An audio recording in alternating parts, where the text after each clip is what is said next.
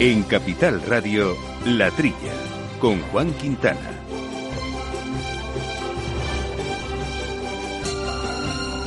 Muy buenos días, gente del campo, y buenos días, amigos del campo y de sus gentes. Bienvenidos, como todas las semanas, a este su programa de agricultura, de alimentación, de ganadería, en fin, asuntos que tanto nos gustan, que a veces nos preocupan también en nuestro sector agrario, en nuestro entorno rural, ya metidos en pleno mes eh, de julio. Buen momento para analizar muchas eh, cuestiones. Este va a ser un programa un poco especial, un programa que hacemos como siempre de, los estudios Naturi de Capital Radio con Néstor Betancor al mando de los controles técnicos, pero que vamos a centrar en un sector eh, prioritario y muy potente en nuestra economía como es el sector eh, ganadero. Y vamos a enfocarlo desde distintas perspectivas, por supuesto producción, pero también consumo, las nuevas tendencias y movimientos que hay sociales respecto al consumo, vinculados también en muchos casos con temas medioambientales, que también suelen ser protagonistas y generadores de, muchos mitos falsos, la mayoría en estos, eh, sobre estos asuntos. Y también otra cuestión eh, relevante que condiciona mucho la economía de nuestro sector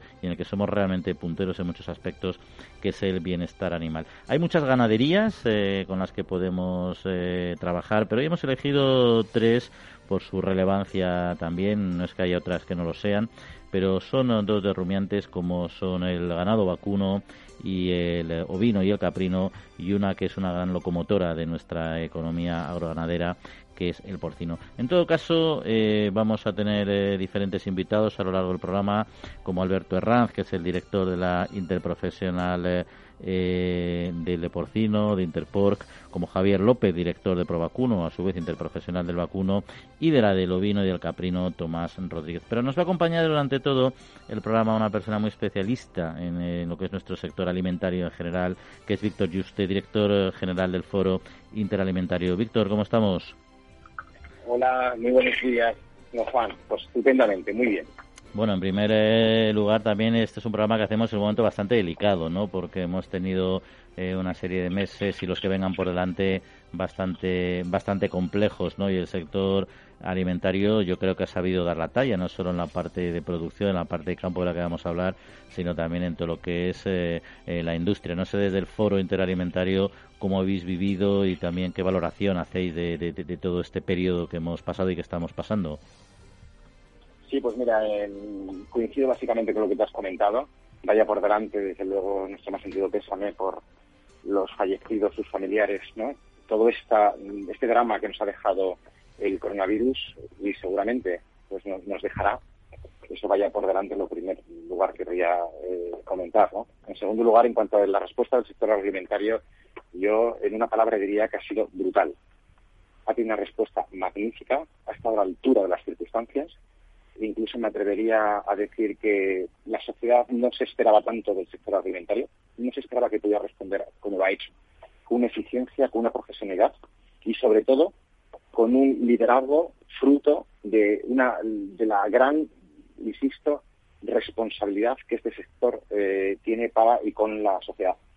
Yo, si me lo permites brevemente, diré que si de algo han estado preocupados nuestras autoridades el sector alimentario no ha sido una de ellas. Es decir, han dado por hecho que el abastecimiento alimentario de la sociedad estaba garantizada. Y esto solo se ha podido realizar gracias al trabajo en cadena de todo el sector, desde los productores, la industria, la distribución e incluso los insumos, las empresas de fertilizante, de semillas, de materias primas para, para de piensos para el ganado, todos hemos trabajado ahí en, conjunto y ha sido gracias a, todo el sector en su conjunto y ahí insisto, la sociedad yo creo que tiene que estar muy orgullosa de tener un sector alimentario como tiene nuestro país.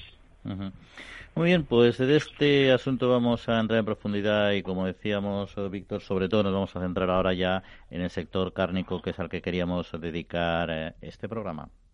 Manteniendo la tradición, las bodegas Brovalero elaboran vinos personales con identidad propia en pleno corazón de la Mancha. De sus viñedos y de su incondicional compromiso con el medio ambiente se obtienen los mejores vinos ecológicos de gran reconocimiento internacional. Disfruta tú también de un vino ecológico excepcional con denominación de origen. Bodegas Brovalero. Accede a su tienda online en www.brovalero.com. Solo tú y los que están a tu lado conocéis el día a día del trabajo en el campo. Por eso en CaixaBank estamos contigo siempre. Ahora es el momento de seguir invirtiendo y transformar el sector. Y para ello contamos con soluciones de financiación pensadas para dar respuesta a tus proyectos, sean cuales sean. Solicítalas en tu oficina o a través de CaixaBank Now. Agrobank, pasión por el mundo agro. Amaneces antes que el sol y conviertes la vida en nueva vida. Y alimentas el futuro de los tuyos. Te proteges de enfermedades no te rindes ante las adversidades y cada día empiezas de nuevo. Eres de una naturaleza especial. Por eso hay un seguro especial para ti. Agroseguro, más que un seguro.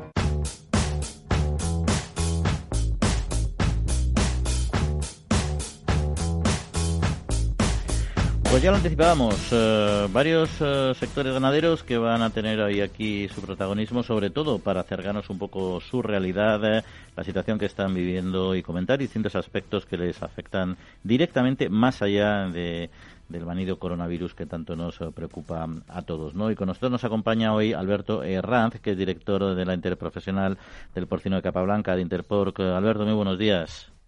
Hola, buenos días a todos. Bueno, pues estamos aquí, Alberto, con también con Víctor Yuste, que le tenemos también con nosotros. Y vamos. buenos días, Víctor.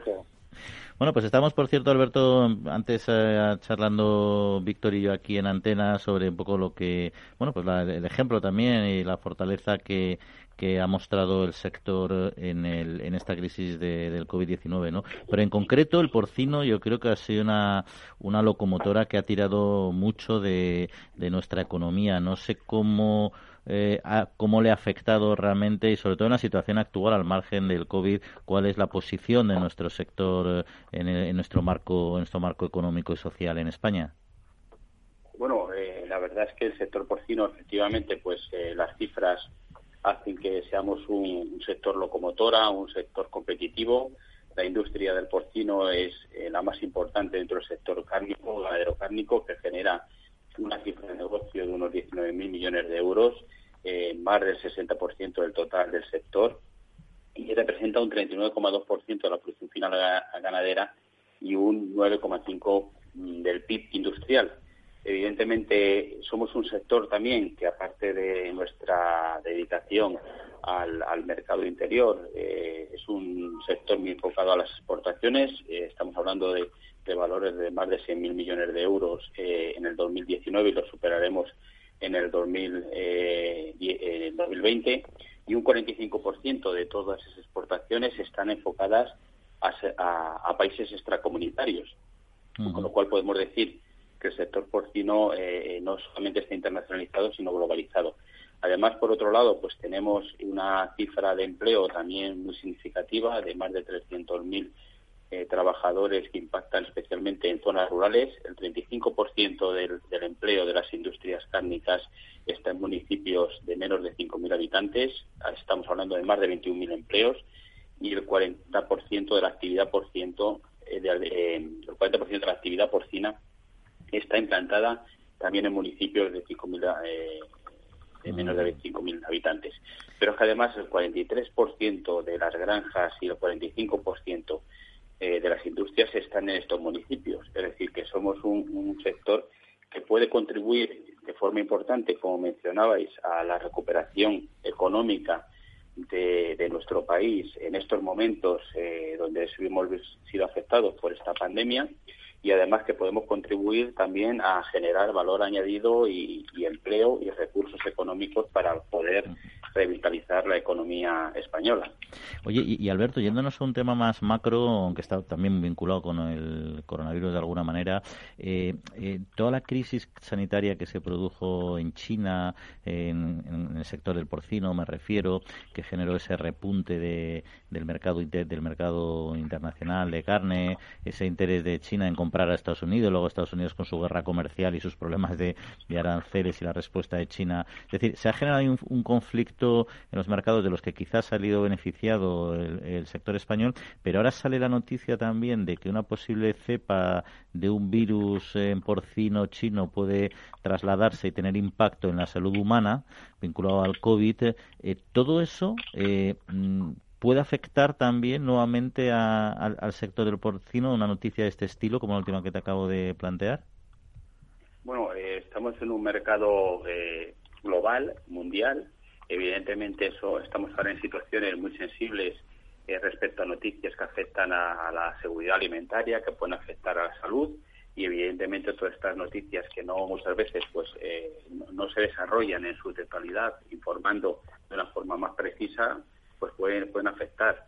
En todo caso es cierto que la situación epidemiológica en granjas de China así como en sus mercados húmedos es preocupante pero en España eh, la realidad de la granja porcino es muy distinta eh, a la de China.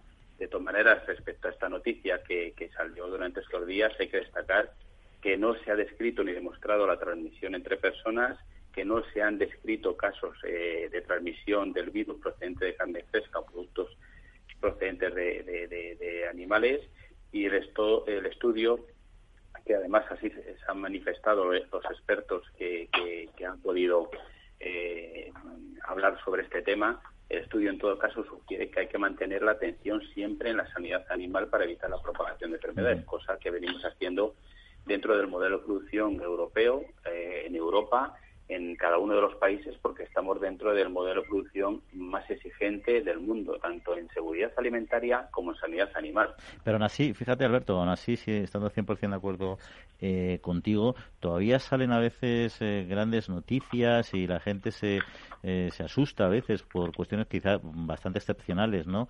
De, de, bienestar animal, que parece, a veces se transmite que el, que el sistema de gestión de bienestar en nuestras explotaciones no es suficientemente estricto cuando realmente la situación regulatoria y de control en Europa nos está diciendo lo contrario, ¿no? Bueno, efectivamente, yo creo yo creo que aquí tenemos que ser capaces de, poner en marcha eh, el mecanismo de información hacia el consumidor. Es decir, eh, nos hemos dado cuenta que a veces pues puede ser que no hayamos jugado bien ese papel de informar de todo lo que hacemos. Eh, Europa se viene trabajando en el bienestar animal desde hace más de 40 años.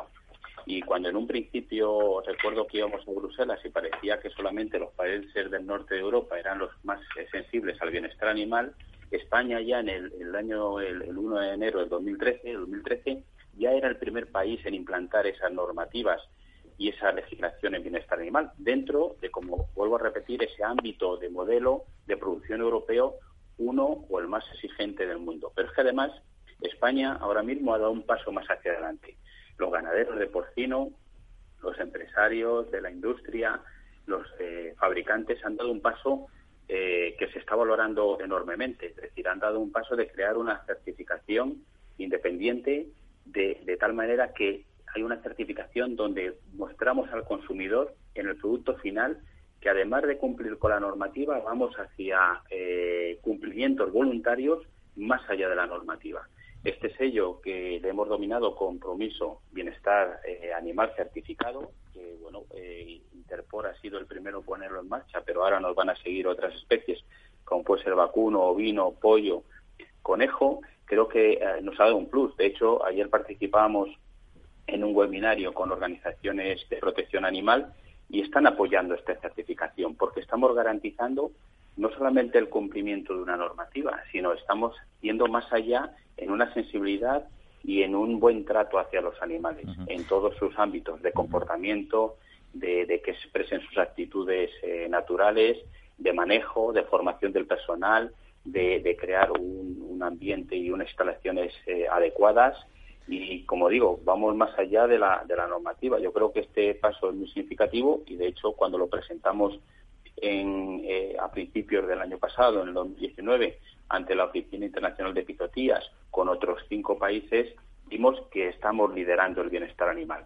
Con lo cual, yo creo que hay que creérselo porque somos eh, pioneros y, vamos a la cabeza. España, un país del sur, pero también hay que informar mucho más al consumidor. De hecho, ahora estamos trabajando con la parte de la distribución y ya hay, hay eh, la distribución de alimentación a través del pequeño, mediano y gran comercio ya se está implicando en estos temas y estamos preparando con ellos webinarios, están ya con ese sello identificándolo en sus productos y yo creo que con ese gran esfuerzo estamos dando un paso adelante muy importante. Y eh, Víctor, yo desde la perspectiva, yo entiendo el foro interalimentario que no, solo tenía relación con industria transformadora, lógicamente, de, productos eh, cárnicos, sino también con esa proximidad eh, al consumidor. no sé cómo percibís este tema, si realmente es un tema que, que preocupe al consumidor en último término, más allá de campañas mediáticas exacerbadas que pueda haber, si realmente el consumidor confía en, nuestros eh, productos, en este caso de porcino? Vamos a ver, vaya por delante que tenemos un consumidor muy complejo, eh, muy complejo. Es muy exigente, tiene unos hábitos muy cambiantes. Eh, entonces, si empezamos a hablar de, del consumidor, tenemos que empezar a hablar de perfiles del consumidor, ¿vale? Pero básicamente intentando hacer una reflexión que pueda encajar para todos los, los distintos perfiles, el consumidor cada vez es más responsable en la comida. En este caso, el porcino, yo creo que ha habido una apuesta por el, por el consumidor por la carne de porcino. También es verdad que el sector también se lo ha ganado. El sector es uno, como bien, las magnitudes no las voy a repetir porque los ha dicho muy bien Alberto, las establece muy bien. Pero yo voy más allá y voy a la parte que te nos ha comentado de la sostenibilidad. Esa sostenibilidad en las tres patas, la económica, la social y la ambiental, ha sido percibida también por el consumidor, sobre todo la social y la, y la, y la medioambiental, estamos camino de ello. ¿no? Entonces, fruto de, tener el conocimiento del consumidor de que es una carne limpia, una carne sana, ¿eh? una carne nutritiva, pues yo creo que hay una apuesta grande por parte del consumidor eh, español sobre la carne de, porcino y luego también el trabajo que está haciendo la interprofesional, ¿no? junto con todo el sector, pero fundamentalmente llegado por la interprofesional, pues como bien has dicho tú, Juan, más allá de las campañas de comunicación también muy buenas, hoy, por ejemplo, han sacado el último vídeo eh, de, puesta en valor de la carne de porcino y, sobre todo el sector, ¿no? En beneficio de la, de la sociedad, pues al margen de esas campañas, realmente eh, hoy tenemos que tener muy enfocado al consumidor, poner siempre al consumidor el eje de nuestras decisiones y el consumidor así te responderá. Hoy en día, yo insisto, hay que tener en cuenta muy los temas eh, medioambientales, los temas también eh, sociales, la responsabilidad social, llámase corporativa o empresarial, en este caso sectorial, porque ahí el consumidor sí que nos va a exigir. Y tenemos que, como ha comentado Alberto, ir por delante de ellos en bienestar animal y por delante de,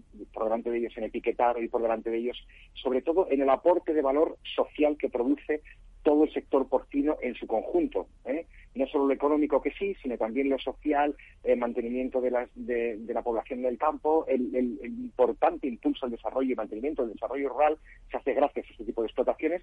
Y luego, como bien se comentaba ahora, bueno, mm, tenemos en ciernes, como todos conocemos, la, estrategia del Green Deal o de, la Comisión Europea, del Pacto Verde, y en concreto se va a materializar en, de la granja a la mesa, hay muchos requisitos que van a venir, parece ser, por parte de la Comisión, que este sector ya los está cumpliendo, es decir, ya los está ejecutando. Entonces, por tanto, es un sector muy competitivo, muy eh, tecnificado, muy adelantado, muy desarrollado. Y en ese aspecto, pues simplemente, oye, esperamos que el sector continúe en esa, en esa dinámica, continúe aportando valor a la sociedad española y felicitar por los niveles de internacionalización, exportación que, como ha comentado Alberto, eh, esos volúmenes de 19.000 millones de euros, hay que recordar a los oyentes que es dinero, riqueza que se queda en este país. Y como sabemos, el sector alimentario crea, mm, hay que tenerlo muy claro, crea empleo, crea riqueza y fruto de todas estas dos cosas crea bienestar a la sociedad. Oye, y, precisamente mencionaba los temas medioambientales, eh, Víctor. Alberto, hay un asunto medioambiental que siempre está, eh, o sea, que toca muy de cerca al sector del porcino, que son eh, los purines, ¿no? ¿Cómo se están gestionando actualmente los purines, que en principio siempre ha sido un tema preocupante? Bueno, a ver, estaba escuchando a Víctor y, no puedo estar más de acuerdo con él en, en la última, los últimos comentarios que ha hecho. Es decir, estamos hablando de bienestar animal, pero efectivamente, es decir, el bienestar animal es una, un, cajón más de la sostenibilidad. Es decir, ahora lo que está apostando el sector es por esa sostenibilidad en esos tres pilares, eh, eh, medioambiental, social y económico. Tenemos que ser sostenibles en todos los ámbitos, no, no solamente en el medioambiental. Y sobre todo, cuando hablamos de medioambiental, también hay que incluir pues a esas áreas rurales que para nosotros son un gran valor. Y además, si hablamos de temas medioambientales, como comentabas, Juan, yo creo que, que bueno, tenemos datos suficientes para explicar a la sociedad y, avalados por expertos de que estamos eh, dando pasos hacia adelante y compromisos. En el caso también ahora que, se comenta del Green Deal, pues hay eh, temas que tenemos que ser justos y lucharlos y defenderlos porque pueden afectar eh, gravemente a la producción ganadera y hay otros y otras oportunidades que tenemos que aprovechar. Por ejemplo, lo que comentabas del tema de los purines. Estamos hablando ahora que quiere, se quiere potenciar del Green Deal una fertilización orgánica, más que inorgánica. Y estamos hablando que las granjas de porcino generan un 50% menos de purines y que hemos conseguido reducir el 30% eh, del consumo de, de agua por kilo de carne producido. Y una correcta utilización de los purines ayuda a reconstruir el terreno agrícola impidiendo la desertificación a la vez que favorece el empleo de menos abonos químicos, ¿no? con mayor coste y problemática medioambiental. Por lo tanto, estamos trabajando en nutrir nuestros suelos, en aportar esa economía circular, porque luego ese alimento que se produce vuelve a utilizarse también por, por, los animales y sobre todo estamos trabajando en un uso de los purines como abono orgánico para las tierras, eh, para, para esas tierras que necesitan unos nutrientes y bueno, pues yo creo que estamos eh, trabajando ya desde hace ya mucho tiempo en ese tema y bueno, pues también si tenemos que dar algún algún dato por no aburrir a la audiencia, el peso del sector porcino sobre el conjunto de las emisiones nacionales de gases de, efecto invernadero es solo un 2%. Participamos además, nuestros compromisos también están dentro de la participación en el Pacto Mundial, dentro de los 17 Objetivos de Desarrollo Sostenible, donde venimos haciendo no solamente acciones en medio ambiente, sino también en, la lucha contra el hambre y la pobreza.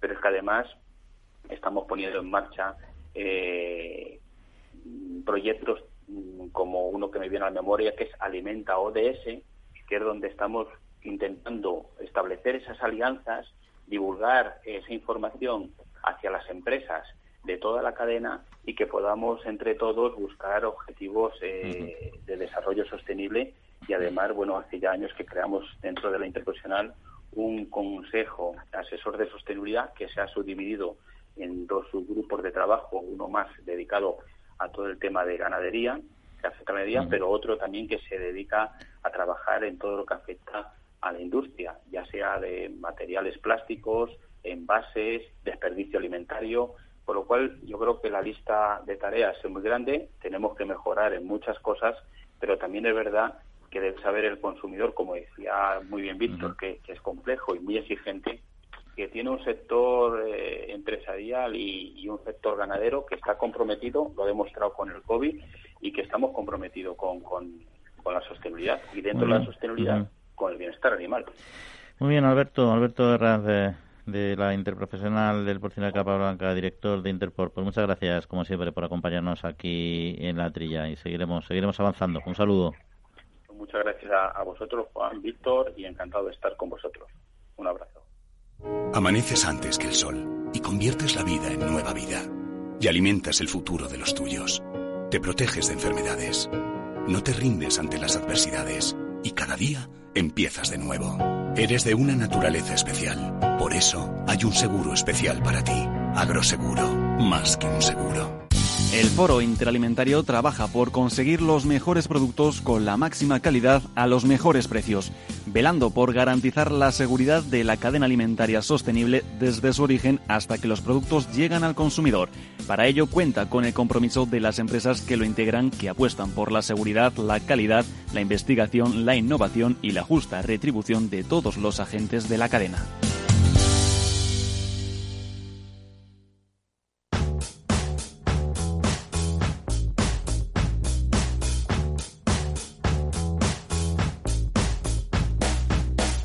La Trilla, con Juan Quintana.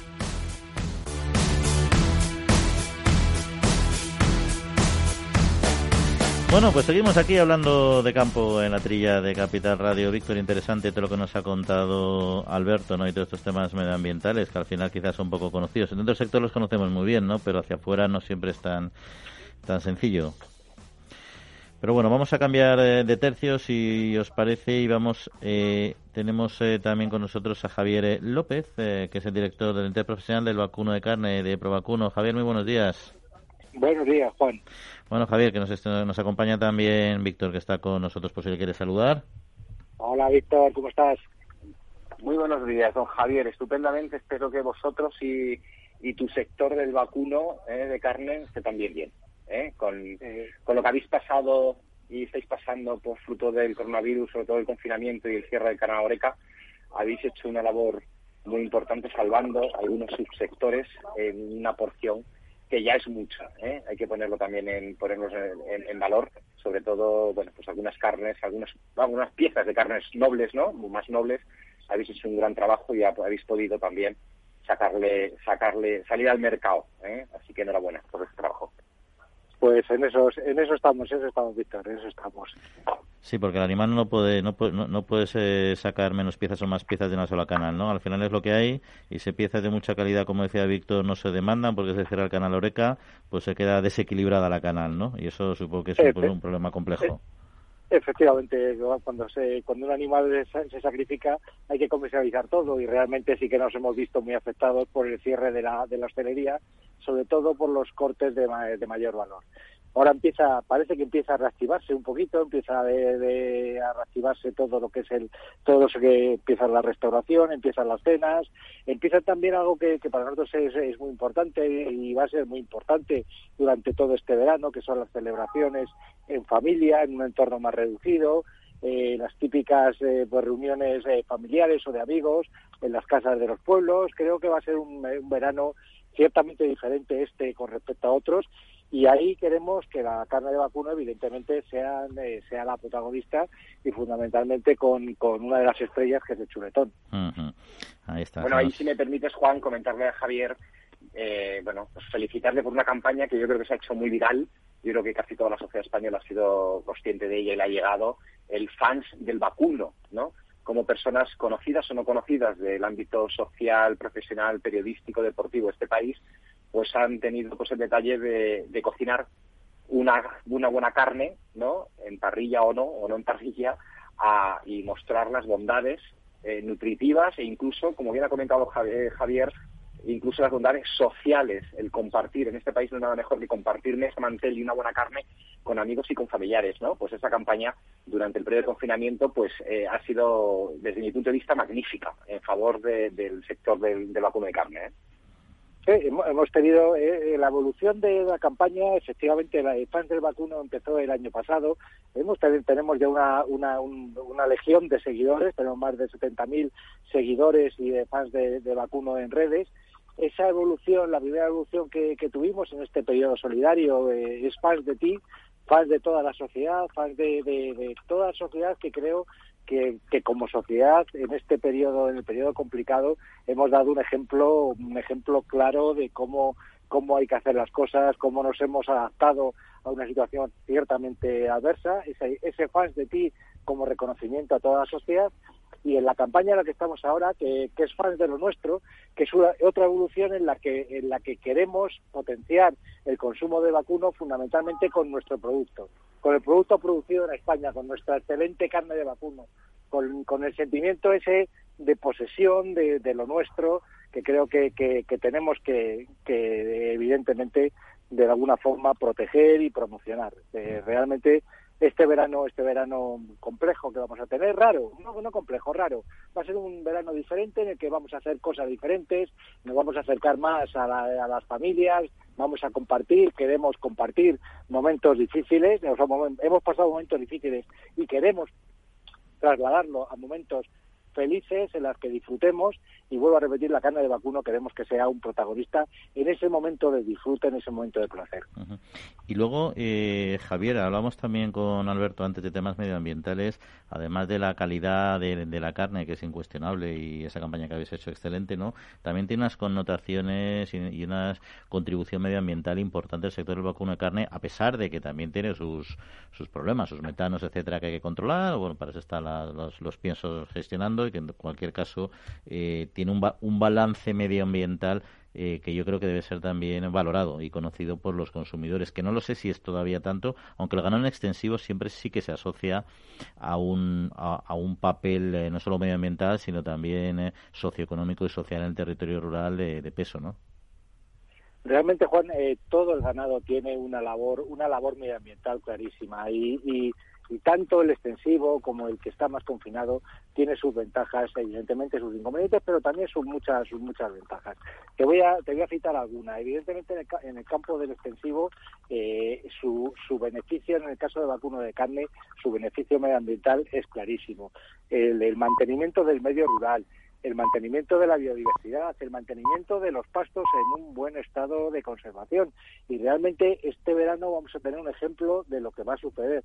Dios quiera que me equivoque, pero posiblemente lo que vaya a suceder, hemos tenido una primavera muy, muy lluviosa, eh, hay mucho pasto, ese pasto se va a secar y vamos a ver varias realidades. Vamos a ver las realidades de los sitios en los que el ganado vacuno ha desaparecido y, los, eh, y, el ganado que, que, conserva esos pastos ha desaparecido y mucho me temo que esas zonas van a arder y no hay nada peor para el medio ambiente que un incendio por la liberación de, de CO2 que, que, provoca y las zonas en las que están mantenidos, trabajadas por los animales, veremos cómo eh, eh, hay mucho menos riesgo riesgos de incendios. Es un ejemplo, es un ejemplo clarísimo.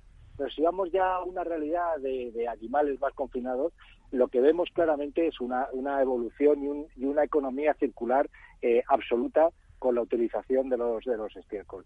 El estiércol en el caso de vacuno se hace mucho con paja y esa paja y ese estiércol se produce, se incorpora el suelo para eh, nutrir a los cultivos. ¿Por qué? Porque España es un país muy deficitario en materia orgánica y esa economía circular es lo que hace que realmente tengamos un valor medioambiental absolutamente enorme.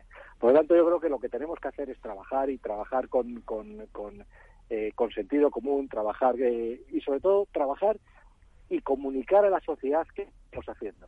Hasta ahora yo creo que uno de nuestros, de nuestros problemas graves como sectores era estar muy lejos de ese consumidor o a la hora de trasladar, parece que casi casi nos da vergüenza de decir cuál es eh, cuál es nuestro potencial medioambiental, qué es lo que generamos, qué es lo que generamos evidentemente, pero también qué es lo que ahorramos y qué es lo que proporcionamos al medio ambiente. Tenemos, lo hacemos, pero ahora tenemos que hacer una labor que es fundamental, que es contarlo. Porque lo único que tenemos que contar es lo que hacemos y lo que hacemos es muy bueno para el medio ambiente.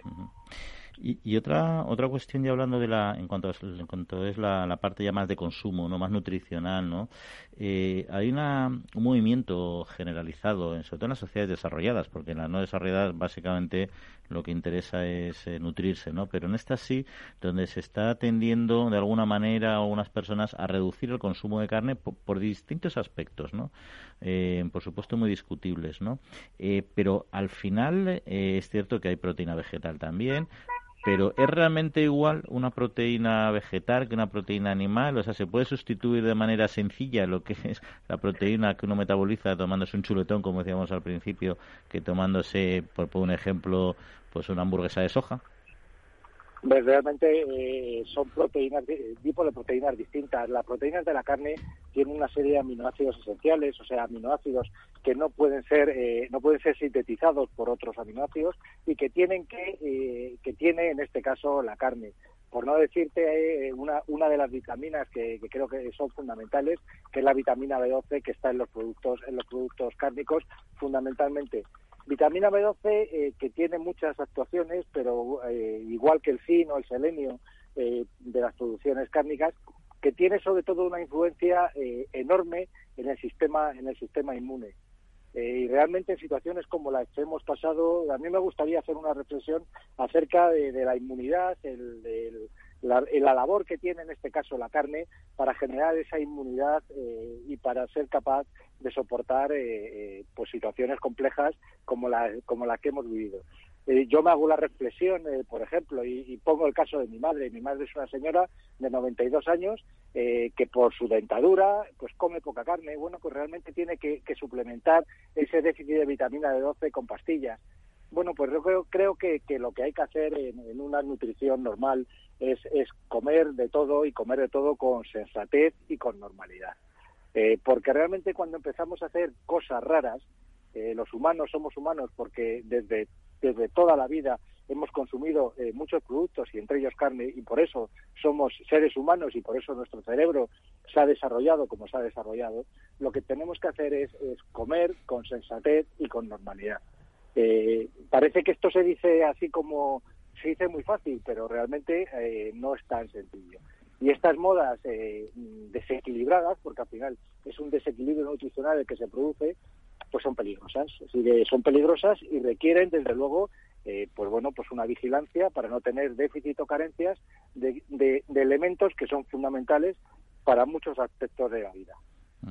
Mira, ahí te cuento, te cuento una anécdota, porque el otro día hablaba con una amiga mía nutricionista, presidente de una asociación además de nutrición nacional y tal, y le preguntaba por un caso muy particular, que era, pues bueno, una persona muy próxima a mí que quería empezar a tomar mucho zumo de limón con agua y eh, sin, más, ¿eh? no, no, no, no, no dedicándose solo a eso. ¿no? Y le preguntaba, oye, pero esto es, en principio a mí no me parece mal, ves una vitamina, tal, bueno, pues no me parece mal. dice, no, no, dice, no te preocupes. No le, o sea, todos los milagros que anuncian de la dieta de ese, en ese caso, por ejemplo, no son, son mitos, son falsos, ¿no? Pero bueno, al fin y al cabo es, una, es un cítrico, pues no está mal que lo tome, ¿no? Lo que me preocuparía, me decía, lo que me preocuparía es que decidiera hacerse vegana de forma unilateral. Ahí dame un toque no porque una persona pueda ser vegana, que es muy libre de serlo y hay que respetarlo, ¿no?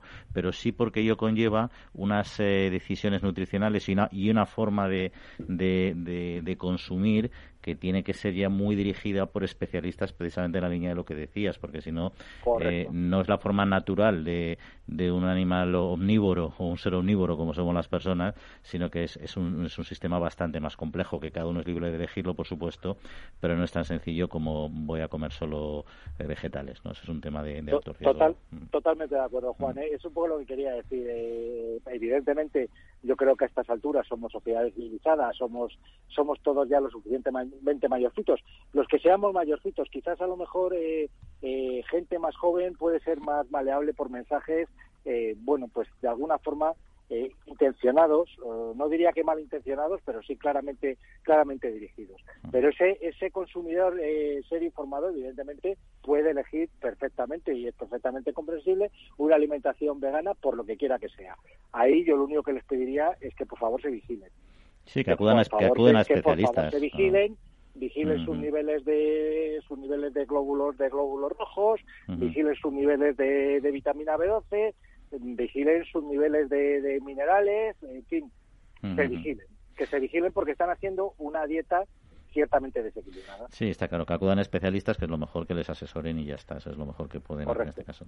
Eh, y yo no sé si, eh, no sé si Víctor, si quieres comentar algo sobre este tema o paso ya a otra, otra cuestión. Eh, yo, yo sí quería comentar lo que, según lo que ha, estado comentando Javier, yo quiero hacer dos reflexiones. Una, en cuanto a la formación y la información del consumidor hay que partir que, a ver, tenemos el consumidor que tenemos, no lo podemos cambiar, pero sí que podemos formarle e informarle mejor, ¿vale? El consumidor debemos de respetar su libertad personal e individual, pero también estamos diciendo, lo queremos decir, ojo, tu libertad también conlleva una responsabilidad, y esa responsabilidad es en tus hábitos nutricionales. Tenemos que tener una dieta variada y equilibrada. Y un poquito citando, parafraseando lo que decía nuestro gran grande Correan, ¿no? Vaga la redundancia, decía que tenemos que comer un muchito de nada, un poquito de mucho. ¿no? Pues ahí está la clave de nuestra alimentación. Yo creo que no hay que recordar el gran patrimonio inmaterial de la humanidad, ¿no? Declarado por la UNESCO como es la dieta mediterránea. No podemos perderla, a cambio de otros hábitos, que además ha demostrado que es eh, la mejor dieta que puede tener el ser humano, la dieta mediterránea, y en ella la carne, las carnes, son parte esencial. Tenemos que respetar, evidentemente, los hábitos y las tendencias de cada uno. Como bien ha dicho eh, Javier, puede ser que las generaciones más jóvenes sean más maldeables o moldeables o influenciables. Yo diría, bueno, es, es posible, pero también me gusta hacer una autocrítica y es hasta qué punto nosotros hemos hecho nuestro trabajo, nuestra labor, lo que toca por dar la información a las nuevas generaciones de, con independencia, con rigor y con objetividad, cuáles son los alimentos, eh, cuál es la dieta que deben de llevar y en ese aspecto qué peso tiene el consumo de carne. Eso vaya por, eh, por delante. Y luego también un segundo eh, aspecto, simplemente muy rápido que quería comentar, que ha dicho eh, Javier, es el, el aspecto también del, del aporte del beneficio, yo insisto, social de, la, del sector del, del, vacuno, ¿no? Se suele decir, y luego posiblemente cuanto más lo comentaremos, como ha dicho también Javier, el tema de la prevención en el ámbito rural de los bosques, ¿no? Pues eh, se suele decir que las ovejas son los pastores o deberían ser, perdón, los bomberos, las, las ovejas y las cabras los bomberos, ¿no? Del, del siglo XXI para evitar esos incendios. Pues estas cosas hay que ir poco a poco irradiándolas, poco a poco implementándolas y sobre todo una autocrítica que hago el sector, ¿eh? que me hago yo el primero. Y es que quizá algo estamos fallando o no estamos haciendo las cosas del todo bien para comunicar a la sociedad qué es lo que hacemos. Yo, por mi experiencia personal, seguramente el resto de los actores de la cadena opinarán lo mismo, cuando llevo personas ajenas al sector a ver este sector, en cualquiera de sus eslabones, al sector primario, le saco al campo o a, la industria, les enseñe cómo es una industria de transformación, de procesamiento de alimentos, o van a un bloque logístico ¿no? de la gran distribución para que vean cuál es el aporte en la distribución, que no consiste únicamente en colocar un producto, una referencia muy lineal. A veces tenemos, la sociedad tiene la imagen del reponedor de lineales o de estanterías, ¿no? alejado totalmente de la realidad. Pues cuando llevo a personas ajenas al sector algunos incluso dentro del sector, a ver esto, el trabajo de los tres eslabones, se quedan gratamente sorprendidos de lo que ven y con un, vamos a decirlo así, a una autocrítica de perdona, pero qué ignorante era. No sabía lo que hacía cada eslabón de la cadena. Y a veces estas cosas, a mí lo primero que me ha llegado a pensar es, algo no estamos haciendo mal para que estas personas no supieran lo que hace en concreto cada uno, todo el sector alimentario en su conjunto, pero cada uno de los subsectores que componen toda esta maravillosa eh, cadena alimentaria. Bueno, es un trabajo que realmente estamos haciendo las interprofesionales, que te felicito Juan por traer a tres grandes interprofesionales del sector, en este caso cárnico, porque es uno también de sus responsabilidades y sus obligaciones, irradiar este conocimiento, hacer campañas divulgativas para que por lo menos no haya nadie que pueda acusar al sector de, que no hemos informado de las cosas con veracidad y objetividad. Y ya para terminar, sí que quiero romper una lanza, y ha comentado un poquito eh, Javier, en el tema de, mm, a ver, basarnos siempre en criterios científicos. Es decir, que prime el criterio de la ciencia, que hable la ciencia, porque parece que aquí todos podemos hablar, incluido yo, eh, lo digo con, humildad y respeto, eh, pues tenemos que aceptar que hable la ciencia, y que sea la ciencia la que nos diga esto sí y esto no, pero que no sea a veces criterios que pueden ser oportunistas o de, un punto de vista incluso eh, coyuntural del momento dado, lancemos una, una serie de mensajes que por intereses da lo mismo, políticos, económicos, ideológicos, podemos estar confundiendo a la sociedad. Yo creo que aquí tendríamos que hacer un gran pacto, no de Estado, sino un gran pacto de sector, para que quien hable sea la ciencia, nos basemos en criterios científicos y no haya nada que discutir. Pero, pero que esto es bueno, es bueno. Pero Víctor, yo creo que eso tienes toda la razón del mundo, pero habría que hacer un pacto con los medios de comunicación, porque el problema es que la ciencia no es mediática y entonces muchas veces vende muchos más otros tipos de portavoces, interlocutores eh, sin ninguna base científica que la propia ciencia. Y ahí la comunicación es clave. Y ahí es donde está el problema, que al final... Totalmente de acuerdo, Juan. Y yo, si, me permitís, si, me, permitís, lo, eh, creo que lo que hemos comentado al principio. O sea, eh, tenemos que hacer un esfuerzo de comunicación.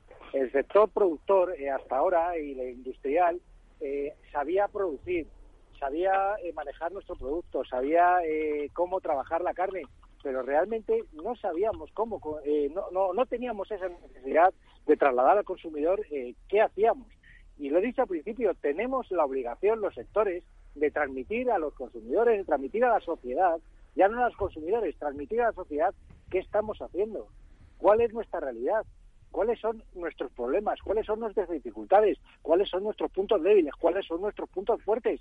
Tenemos esa obligación que el consumidor y la sociedad nos entienda, eh, nos comprenda, sepa lo que hacemos, sepa cuál es nuestro trabajo, sepa cuál es la importancia de lo que hacemos para su para su vida, para su desarrollo. Realmente cuando eh, hemos dado un ejemplo, yo creo y, España ha dado un ejemplo de cómo en esta situación compleja que hemos que hemos atravesado, los lineales no ha faltado ni un ápice de producto eh, cárnico en los lineales. Creo que es un ejemplo de, buen hacer de la cadena de la cadena cárnica. Bueno, pues tenemos que trasladar a ese consumo, a esa sociedad. Ya no me atrevería a decir ni consumidores, a la sociedad en conjunto, cuáles son nuestra, cuál es nuestra realidad, ni más ni menos. Y coincido, por supuesto, como no, eh, con Víctor, evidentemente nos tenemos que apoyar fundamentalmente en dos, en dos aspectos.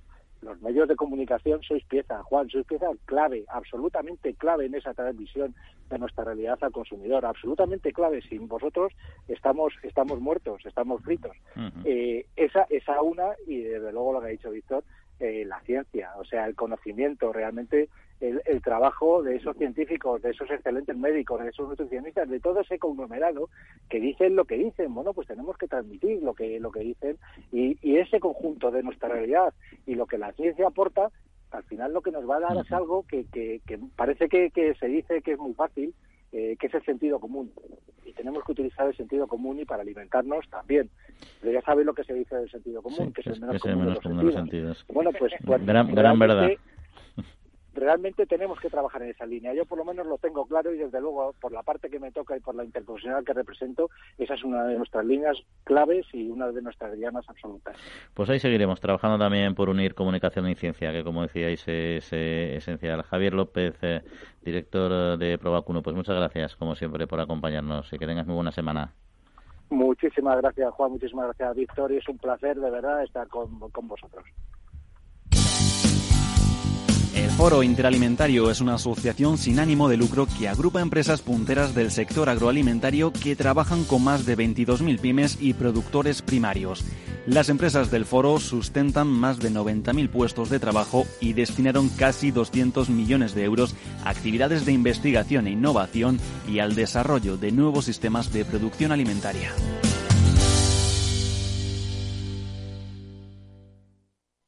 Manteniendo la tradición, las bodegas Brovalero elaboran vinos personales con identidad propia en pleno corazón de la Mancha. De sus viñedos y de su incondicional compromiso con el medio ambiente se obtienen los mejores vinos ecológicos de gran reconocimiento internacional. Disfruta tú también de un vino ecológico excepcional con denominación de origen. Bodegas Brovalero. Accede a su tienda online en www.brovalero.com.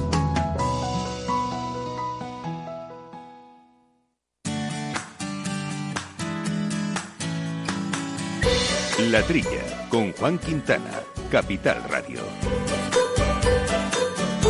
Y además de hacer online a estas bodegas Provalero, pueden adquirir con un 15% de descuento estos excelentes vinos eh, de autor, estos vinos mono, monovarietales ecológicos con Shiraz, con Petit Verdot, vinos bastante interesantes, incluso blancos o fermentados que seguro, fermentados en barrica que seguro que le van a sorprender. ¿Cómo pueden conseguirlo? Pues simplemente entran en la pasarela de compra de esta plataforma online, de esta, de esta bodega online, y cuando les pidan eh, el cupón ponen la trilla, todo seguido en minúsculas, la trilla, todo seguido en minúsculas y podrán eh, beneficiarse de este 15% de descuento sobre los precios. Excelente oportunidad de probar vinos ecológicos de mucha, mucha eh, calidad.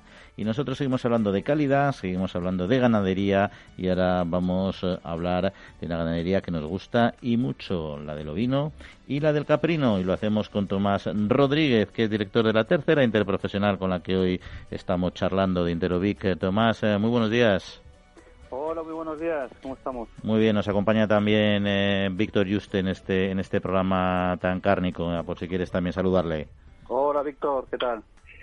Buenos días, Tomás. Buenos días y, y como también he comentado con Alberto y sobre todo con Javier, a ti especialmente, bueno, pues enhorabuena por el trabajo que habéis hecho, muy difícil, muy duro, eh, por como hemos comentado el canal, el cierre del canal Oreca, el canal Restauración, y el daño que en gran parte ha hecho al, sector que tú representas, al ovino y caprino, pero con mucha imaginación habéis podido sacar adelante en parte, ¿eh? en parte sacar adelante y luego habéis conseguido también pues determinados apoyos, no son suficientes, pero bueno, determinados apoyos institucionales que bueno, que por lo menos para los productores de ovino y caprino, pues eh, toda ayuda es poca, ¿no? Por tanto, enhorabuena también por, por, por tu trabajo y el trabajo de la interprofesional. Muchas gracias.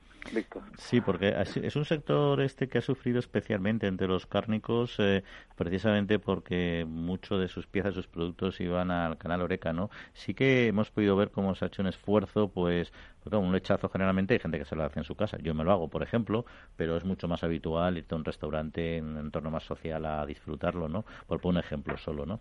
Pero, pero al final ha habido un cierto movimiento de intentar eh, eh, desarrollar ese producto a través de plataformas online, venta online, que era tan habitual, ¿no?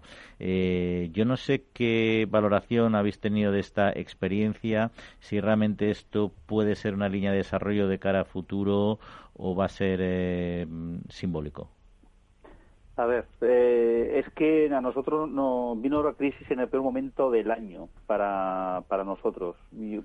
cerramos el, el, lockout de la, de la hostelería fue el fin de semana del 14 de abril y estos son dos, dos fines de semana antes de Semana Santa. Es cuando estaba el pico de producción de lechales preparado y nosotros de hecho tenemos una, campaña preparada para animar a gente, a los asadores a comer, a, comer, a comer lechazo y, celebrar y, preparando la Semana Santa, porque estamos previniendo que va a haber una buena producción como si hubo. O sea que nos pegó un golpe muy, muy duro, muy duro. La verdad que tuvimos ahí dos semanas muy complicadas. Ahora es verdad también que el sector supo reaccionar reaccionó rápido, reaccionó bien y, surgieron muchísimas iniciativas de, de venta online, de pequeños productores, grandes industrias que se pusieron a, buscar mercados alternativos y vieron que la venta directa hacia, hacia el consumidor de un producto que en ese momento pues estaba a un coste ridículo, pues aunque, aunque, al final no bajó el, el lechal, sí que es verdad que hay movimientos de operadores que consiguieron que, no se desplomase el precio de lechal. Hubo hay un par de semanas sin precio de lonja, pero no se desplomó pero sí que hubo ahí problemas de distribución, estuvo complicado, ¿no? Como podéis imaginar.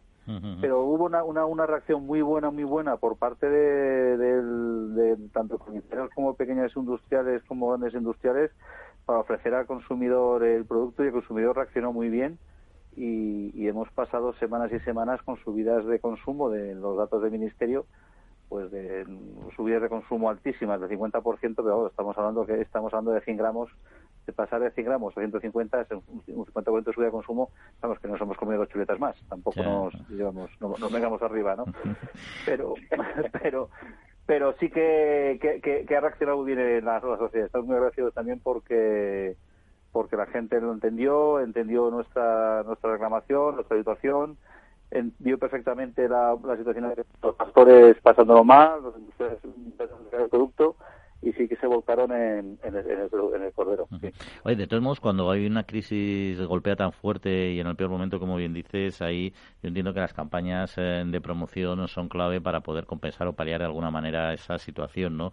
No sé cómo valoráis eh, las campañas que se realizan, bueno, las que desarrolláis desde la interprofesional, por supuesto, sobre todo el apoyo que os pueda haber dado la administración o no en este en este sentido.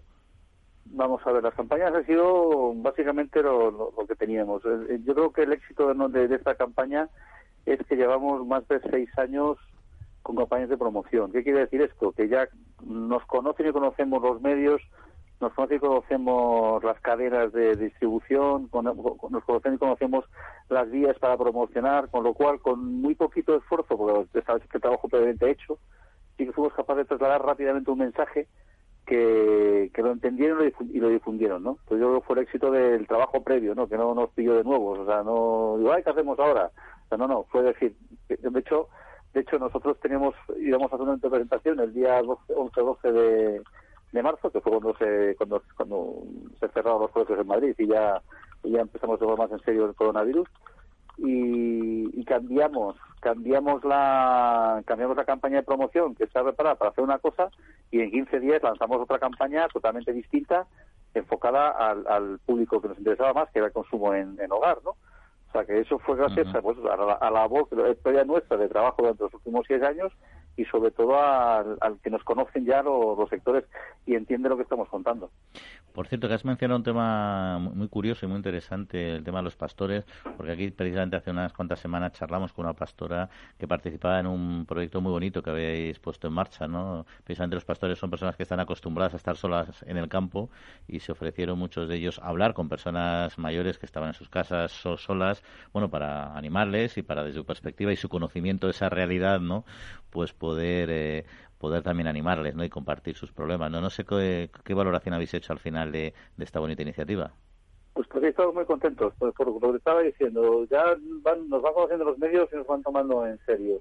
Eh, hemos tenido una repercusión muy alta en, todos los medios. Hemos salido prácticamente todos los medios de división nacional.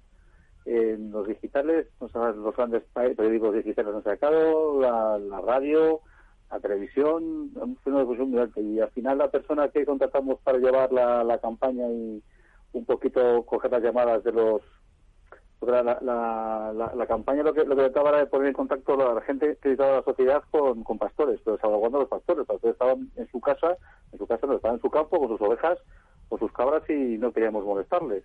Entonces pusimos una persona que hizo de filtro y esta persona eh, gestionó mil llamadas, ¿eh? Recibimos muchas llamadas y, llamadas por pues, gente que realmente necesitaba. Una muy simpática que es un chaval de, de 15 años, 14, 15 años, que se quería hacer pastor y, llamó, se salió del pastor, un pastor que tenemos aquí en Toledo y, se ha ido ya a verlo y vamos, el chaval es un, probablemente sea un de pastor en breve. Tiene 14 años y si, sigue con tanto interés, pues acabará de estudiar y se pondrá a hacer pastor.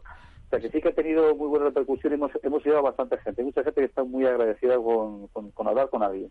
Eh, pues tiene mucho mérito ese de promover la, la vocación de pastor, ¿eh? porque es una profesión compleja pero difícil también, pero desde luego a quien le gusta la apasiona y además imprescindible, ¿no? Para, no solo para el sector, sino como decía antes Víctor, ¿no? Que decías las ovejas y cabras eh, son los bomberos, ¿no? También para nuestro, nuestro medio ambiente, ¿no? Es clave, ¿no?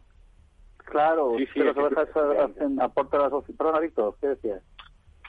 Bueno, que coincido totalmente con, con, Juan, evidentemente, eh, también hay que tener una cosa en cuenta. Si se abandona, y eso la sociedad tiene que ser consciente, si los campos, los montes se abandonan de agricultores y ganaderos, y en el concreto de la agricultura extensiva, tenemos un grave problema social en este país.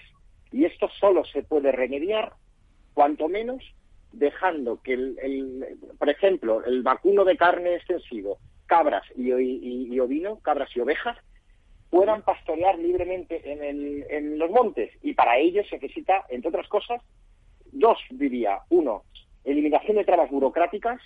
Fíjese, no, no, no el sector, yo no pido para el sector que la administración haga nada a favor del sector, simplemente que no ponga trabas administrativas.